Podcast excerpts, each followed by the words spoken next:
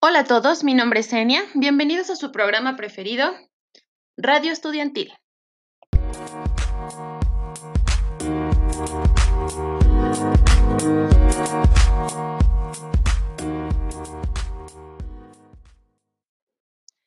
Hoy hablaremos sobre un tema que nos ha afectado a toda la comunidad estudiantil. Pero tranquilos, no hablaremos del COVID-19. Más bien, hablaremos de las clases virtuales. De acuerdo con datos de la Secretaría de Educación Pública, son cerca de 26 millones de niños, adolescentes y jóvenes mayores de 18 años que llevan casi un mes o más recibiendo clases virtuales y se enfrentan a tareas interminables.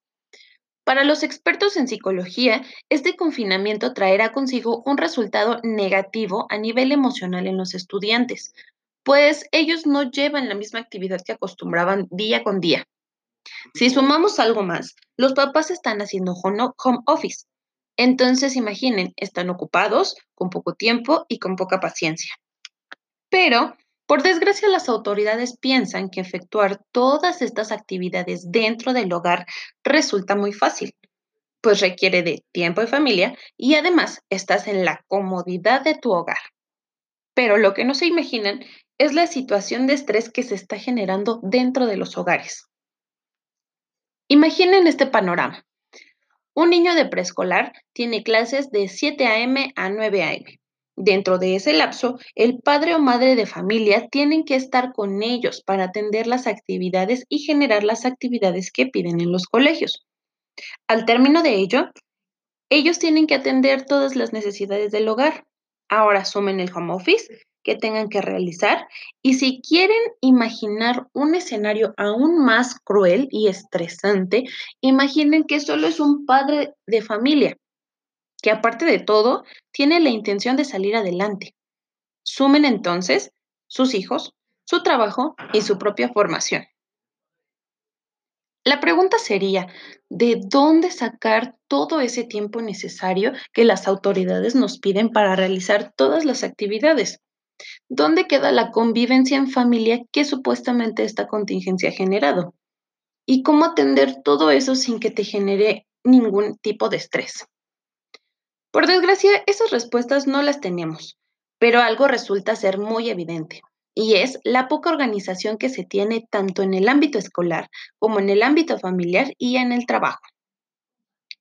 Es triste ver que cada sector se preocupe únicamente por sus necesidades y no voltee a ver a los demás. Para esto, me gustaría entrevistar a algunos estudiantes acerca de cómo se sienten con esta modalidad de clases en línea.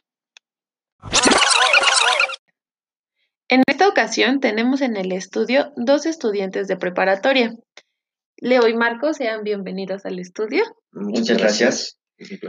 Ok, Vamos con la primera pregunta. ¿Les gustan las clases en línea? Mm, no, no, no, no, no.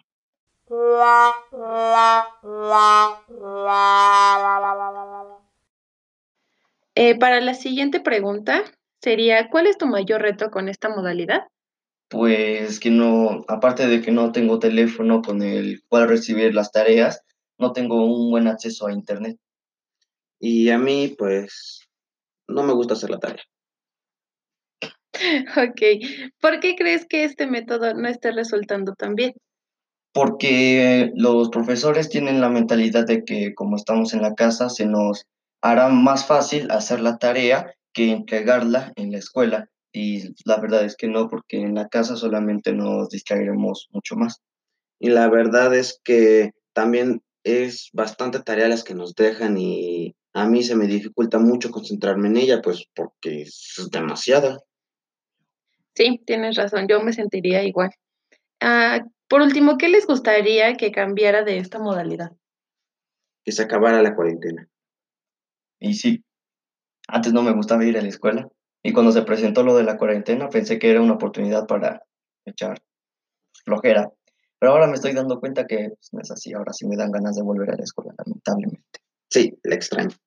¿Les gustaría que los maestros, no se redujeran sus actividades escolares? Ah, sí, sí, eso sí, eso sí. O que explicaran más. Igual. Sí. Ok, bueno, les agradezco chicos por haber eh, tomado esta entrevista, gracias por estar en el estudio.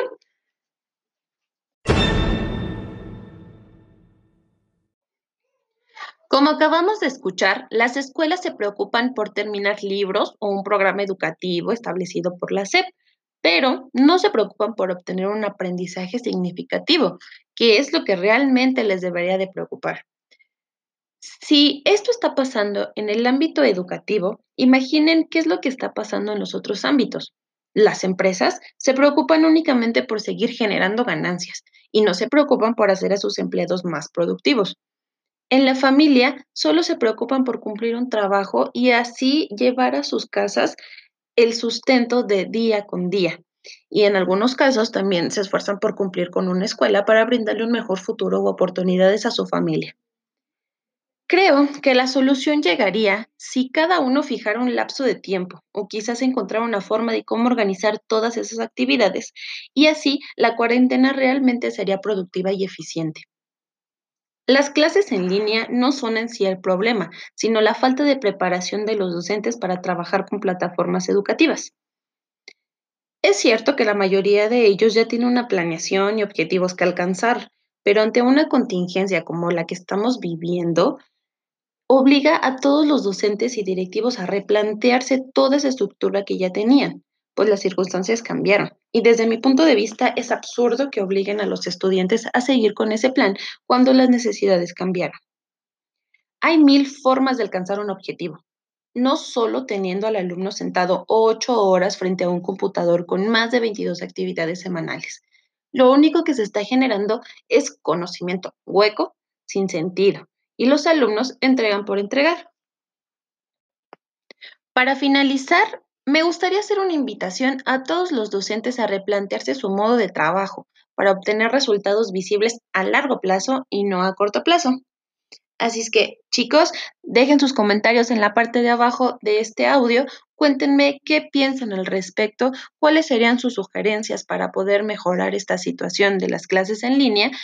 Y pues esto sería todo por hoy. Nos vemos en la siguiente transmisión.